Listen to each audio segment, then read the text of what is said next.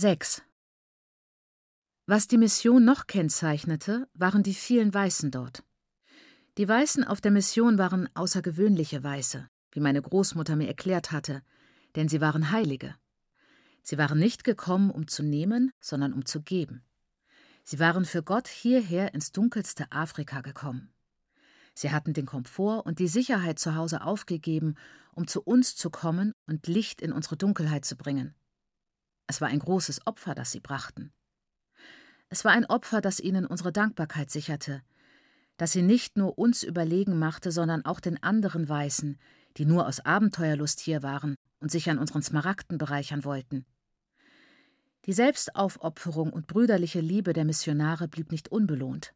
Wir behandelten sie wie kleine Götter. Mit der selbstbewussten Würde, die den Weißen damals so leicht fiel, akzeptierten sie diese Statusaufbesserung.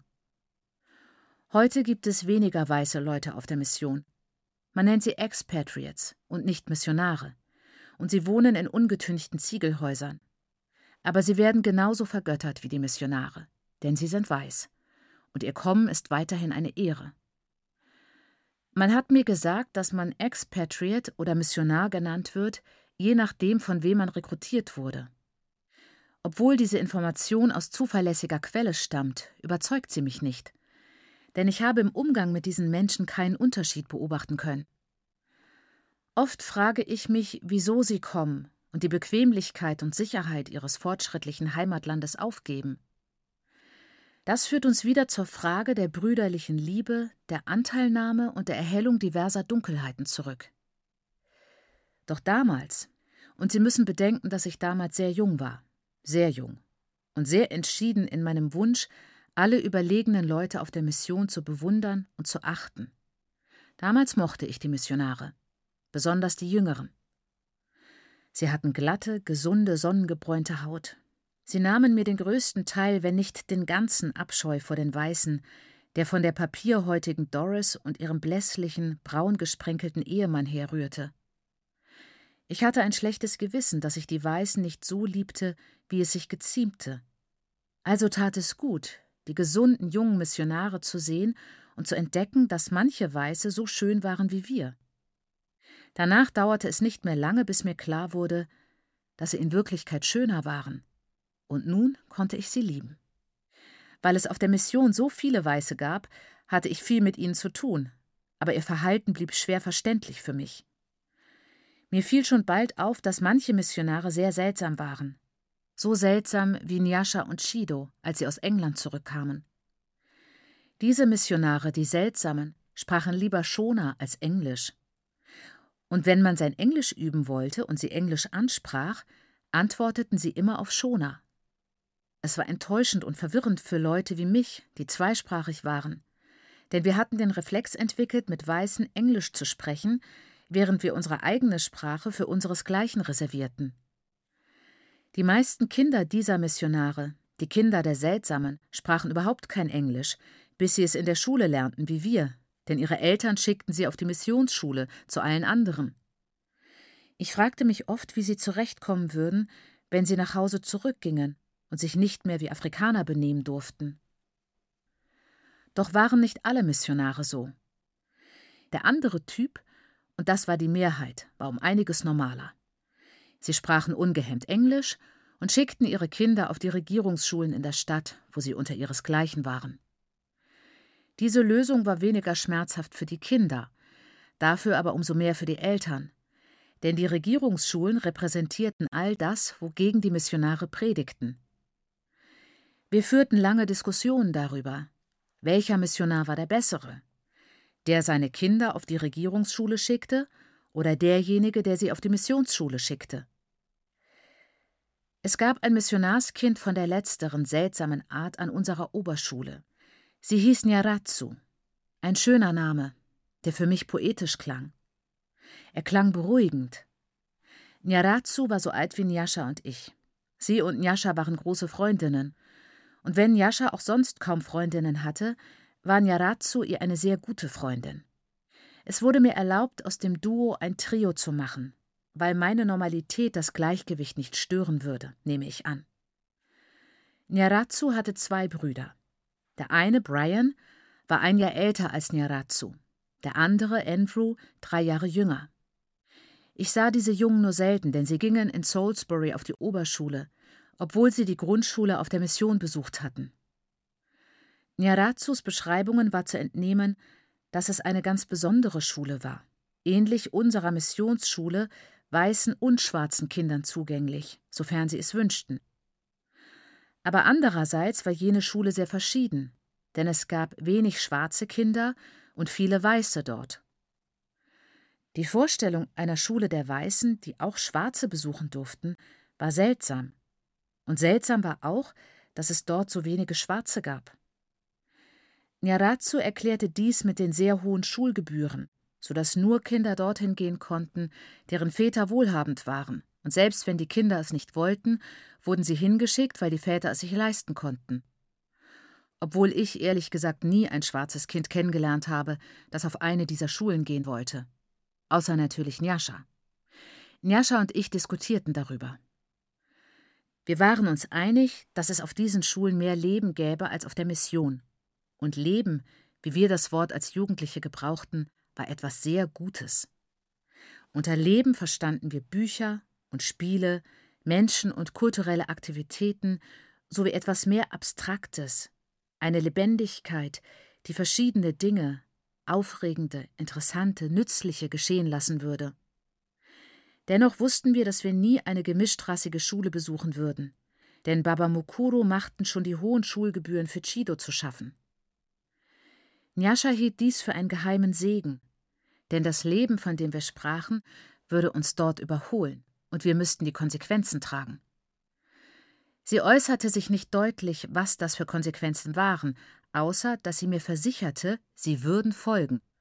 Und ich drängte sie nicht, denn ich wäre trotz der Warnung gern auf eine gemischte Schule gegangen. Und ich mochte das Gefühl von Ehrgeiz und Strebsamkeit, das mit diesem Wunsch einherging. Chido war in der sechsten Klasse, als Baba Mukuro aus England zurückkehrte. Das bedeutete, dass er im nächsten Jahr auf die höhere Schule musste. Baba Mukuro hatte zwar vorgehabt, ihn auf der Mission zu behalten, damit die nicht-afrikanischen Einflüsse, denen er in England ausgesetzt gewesen war, ausgeglichen würden. Doch Mr. Baker, Nyaratsus Vater, verschaffte Chido die Möglichkeit, die Aufnahmeprüfung an der Schule seines Sohnes abzulegen. So entschlossen war dieser gute Missionar, dass Chido die bestmögliche Ausbildung genießen sollte, dass er meinen Cousin selbst mit dem Auto zur Prüfung nach Salisbury fuhr. Chido wurde zugelassen und erhielt ein Stipendium, was niemanden überraschte. Denn damals waren die Weißen großzügig, vielversprechenden jungen Schwarzen gegenüber, die sich friedlich verhielten und dankbar zu akzeptieren bereit waren, was ihnen zugeteilt wurde, und nicht mehr zu verlangen. Nyasha war sicher, dass Mr. Baker seinen Einfluss geltend gemacht hatte, um sein Gewissen zu beruhigen. Nur ein Wort zum Schuldirektor, sagte sie mir, als Nyarazzo nicht anwesend war. Du weißt, wie es ist, von Buana zu Buana. Der Junge braucht das Geld, alter Knabe. Ein braver Junge, wie? Wäre schade um ihn. Mal sehen, was sich tun lässt. Also erhält Shido sein Stipendium und Mr. Baker hat ein besseres Gewissen, dass er seine Jungen dorthin geschickt hat. Was die alles erfinden, um uns den Blick zu verschleiern. Wirklich. Nyashas Analyse leuchtete mir ein. Denn Baba Mokuro missbilligte europäische Gewohnheiten, bequeme Lösungen und unnötige Ausgaben. Ohne das Stipendium wäre Chido sicherlich nicht auf diese Schule gekommen, und die bessere Ausbildung seiner Söhne hätte das Gewissen von Mr. Baker belastet. Schließlich kam Chido auf das Internat, und als ich zur Mission kam, hatte er sich dort schon erstaunlich gut eingewöhnt. Er hatte die höfliche, selbstgefällige Art der Internatsschüler und war eng mit den Baker-Jungen befreundet. So sah ich ihn und die Baker-Jungen sehr selten, nur an ein paar Tagen am Anfang oder Ende der Ferien, denn ihre Ferien lagen anders als unsere. Da Nyasha in jenem Jahr, meinem ersten Jahr auf der Mission, in die zweite Oberschulklasse ging, musste sie ihre erste Prüfung ablegen. Eigentlich war es schon ihre zweite, denn sie hatte die Abschlussprüfung der Grundschule bestanden. Aber Njascha, die in England an einem Programm zur Förderung begabter Kinder teilgenommen hatte, tat diese Prüfung ab. Außenstehende hätten es als Angeberei aufgefasst, als sie in typischer Selbstunterschätzung sagte, dass jeder normal gescheite Mensch diese Prüfungen bestehen könnte, selbst wenn er nur einmal die Woche zum Unterricht ginge. Die Prüfungen am Ende der zweiten Oberschulklasse seien etwas anderes, sagte sie. Sie setzten wirkliche Kenntnisse voraus, und es würde ausgesiebt. So war es zumindest in der Theorie. Denn Njascha brauchte sich als Tochter des Schuldirektors keine Sorgen zu machen, dass sie womöglich von der Schule abgehen müsste. Sie konnte es sich sogar erlauben, in Maßen schlecht abzuschneiden. Obwohl die Verwaltung die Zahl der Plätze in der dritten Klasse aus taktischen Gründen gering hielt und sie heftig umkämpft waren, würde der Schuldirektor schon einen Platz für seine Tochter finden. Und wenn sie vollkommen versagte, konnte er seinen Einfluss geltend machen, damit sie die Prüfung wiederholen konnte. Die Behörden schätzten Baba Mukuru als guten Afrikaner und es herrschte allgemein die Ansicht, dass gute Afrikaner auch gute afrikanische Kinder großzogen, die ebenfalls an nichts anderes dachten, als ihrer Gemeinschaft zu dienen. Also brauchte sich Nyasha keine Sorgen machen. Nyasha fand einiges an dieser Situation amüsant. Sollte Baba Mukuru sich mit solchen Mitteln Vorteile verschaffen, würde er nicht mehr als guter Afrikaner gelten. Und wenn ihm auch die Kinder oder vielmehr ihre Ausbildung wichtig waren, so bedeutete ihm seine Ehre noch mehr. Boshaft drohte Njascha damit, durch die Prüfung zu fallen, um den Konflikt zu beobachten oder, wie sie es ausdrückte, um die Reaktion ihres Vaters zu sehen.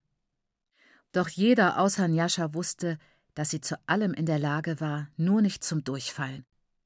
Sie arbeitete viel härter, als ich es je zuvor bei ihr gesehen hatte, schon früh morgens vor ihrer üblichen Aufstehzeit, so dass sie bis zum Frühstück bereits eine gute Stunde konzentrierten Lernens hinter sich hatte. Abends war es genauso. Um acht lag sie schon im Bett mit ihren Büchern, doch ging das Licht selten vor ein Uhr aus. Alle waren der Meinung, dass sie es übertrieb. Sie sah abgespannt aus und hatte den Appetit verloren, so dass an ihrem ganzen Körper die Knochen zum Vorschein kamen. Aber sie schien es nicht zu bemerken. Mai Guru bat mich, mit ihr zu reden, denn sie war dickköpfig und reagierte nicht sehr wohlwollend auf die Sorgen ihrer Mutter.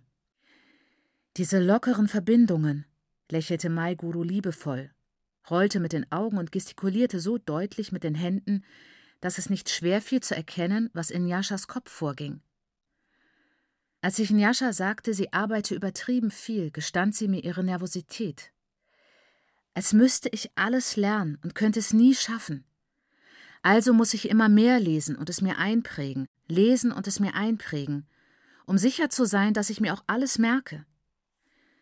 Sie warf mir einen ihrer Blicke zu. Ich weiß, dass es nicht so schlecht steht, aber ich bilde es mir ständig ein. Ich kann nichts dagegen tun. Wenn ich nur für eine Minute pausiere, fange ich an, mir Sorgen zu machen. Also versuchte ich, so oft wie sie es nur zuließ, mit ihr zu reden, um sie von den Prüfungen abzulenken. Ich weiß, ich habe gesagt, dass sich alle Sorgen über Nyashas Prüfungsängste machten. Aber das stimmte nicht ganz. Baba Mukuru war vom Fleiß seiner Tochter beeindruckt. Also gibt es für sie noch Hoffnung, bemerkte er zufrieden.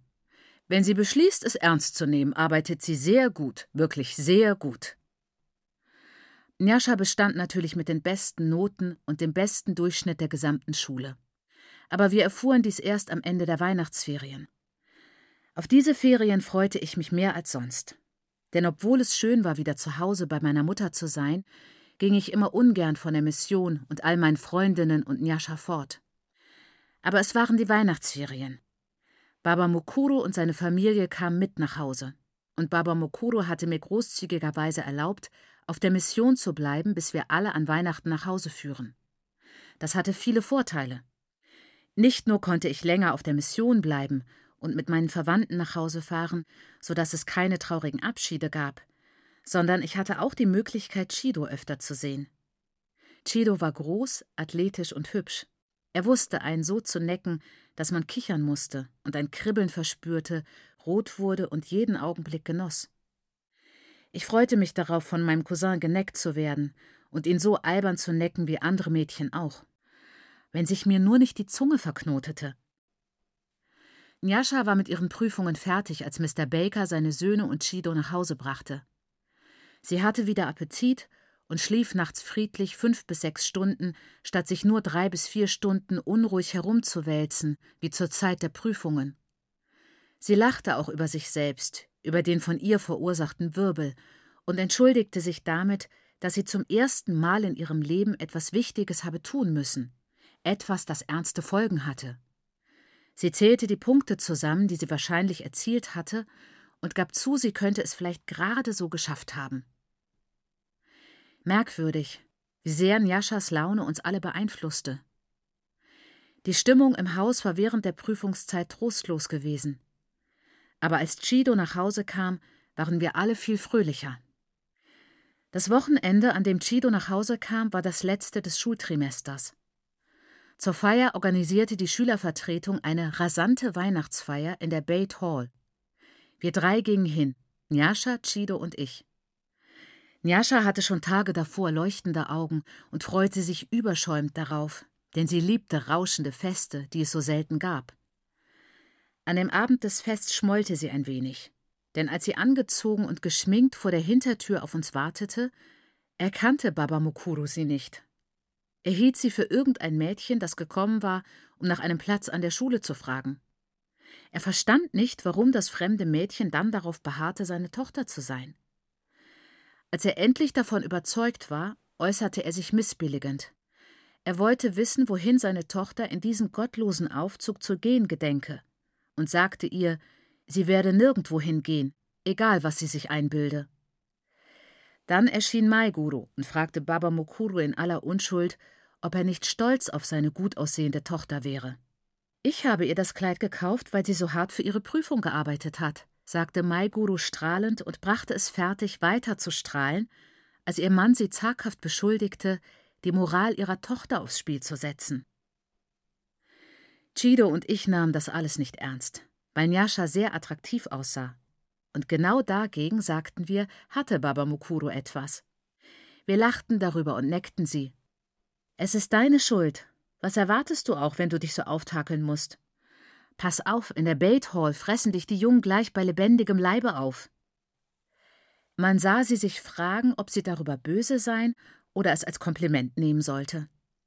Schließlich nahm sie es als Kompliment und stimmte in unser Gelächter ein, woraufhin Chido wieder ernst wurde und zu ihr sagte: Baba Mukuru habe recht.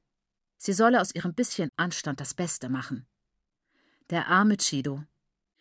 Ich glaube, er fühlte sich verpflichtet, die Tradition auf die normale, unreflektiert männliche Weise fortzuführen.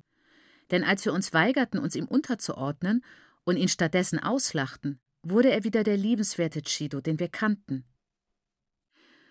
Unter solchem Geplänkel gingen wir die Auffahrt hinunter und über die Landstraße, an deren Rand die blassen Bohemias wie Geister im Mondlicht leuchteten, was mich in einer weniger fröhlichen Stunde furchtsam gemacht hätte, bis zur Bait Hall hinauf, wo der Krach von elektrischen Gitarren und Schlagzeug aus einer alten Musikanlage mit geringer Klangtreue weitere Gespräche sinnlos machte. Wir eilten hinein zu den Lichtern, der Musik, den tanzenden Leuten.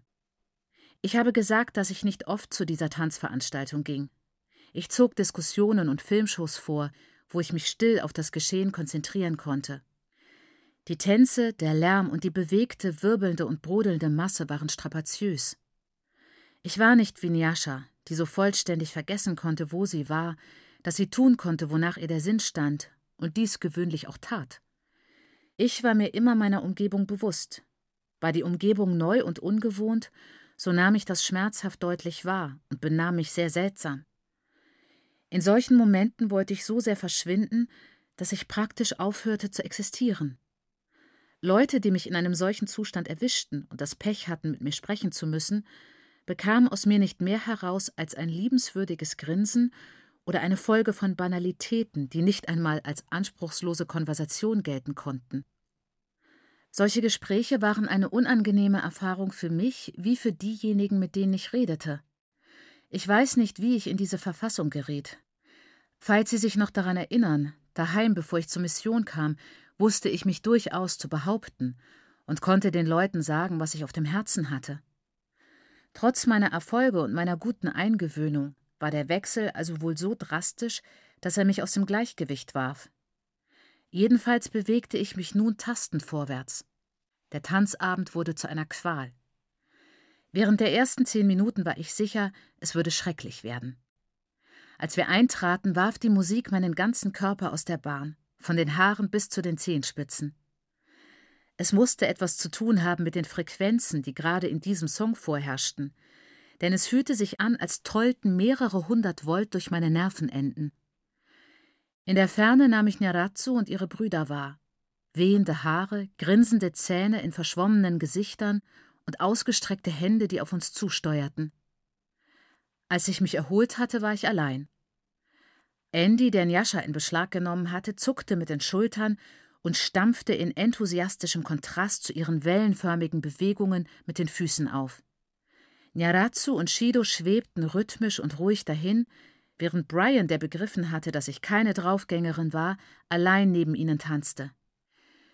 Als ich Jocelyn und My Day am anderen Ende des Saales sah, taumelte ich zu ihnen herüber, wand mich zwischen rhythmusbewussten Körpern hindurch und konnte nur knapp mein Augenlicht retten, als ein energischer, sportlicher Tänzer in der Luft nach dem Rhythmus schnappte. Ich schwitzte, als ich Jocelyn und My Day erreichte, denn alle waren nass von ihren Anstrengungen und im ganzen Saal war es heiß und feucht geworden. Aber ich war froh, meine Freundinnen gefunden zu haben. Sie waren ebenso überrascht wie ich, mich bei einer solchen Zusammenkunft anzutreffen, und beschützten mich vor allem, was an bedrohliche Orgien grenzte. Wir tanzten besonnen als Gruppe, lachten und zeigten auf heterosexuelle Paare, die sich skrupellos eng aneinander schmiegten. In der Sicherheit dieser Gruppe konnte ich der Musik zuhören und fand sie absolut ansteckend. Meine Füße begannen von selbst zu rutschen, zu gleiten, zu stampfen. Mein übriger Körper folgte. Zu meiner Überraschung entdeckte ich, dass ich recht gut tanzen konnte. Ich musste damit angeben. Ich huschte zu Njascha und Andy hinüber, führte ein paar schwierige Schritte vor und tanzte weiter zu Nyaratsu, Chido und Brian. Danach tanzte ich mit Hunderten von Leuten. Drei junge Männer kamen zu mir und sagten, ich gefiele ihnen. Aber ich hörte heraus, dass sie in Wirklichkeit nur sich selbst gefielen. Der gesellige Teil von mir kam auf seine Kosten, und ich amüsierte mich prächtig. Aber um zehn Uhr war ich so erschöpft, dass ich nur allzu gern aufbrach, als Chido mich rief. Njascha wollte wie üblich noch einmal von vorn anfangen und die ganze Nacht durchtanzen. Widerwillig riss sie sich los, und Andy brachte sie heim, oder besser gesagt, tanzte sie heim. Denn sie machten unterwegs Luftsprünge und Kapriolen und jodelten. Oben an unserer Auffahrt fiel es Andy dann ein, dass es da noch einen neuen Tanz gab, den er nun Njascha beibringen musste. Und Njascha fand, sie würde nicht schlafen können, wenn sie ihn nicht sofort lernte. Chido und ich warteten eine Weile darauf, dass sie mit dem Gekichere, dem Herumtanzen, den missglückten Schritten und dem wieder ganz von vorne anfangen aufhörten. Andy wollte den Tanz auch uns beibringen, aber Chido wurde ungeduldig. Nein, macht jetzt Schluss, sagte er. Ich hab's gleich, rief Njascha machte aber einen Fehler und musste die Schrittfolge erneut beginnen. Wir könnten schon mal reingehen, schlug ich vor, denn meine Füße schmerzten von der ungewohnten Betätigung.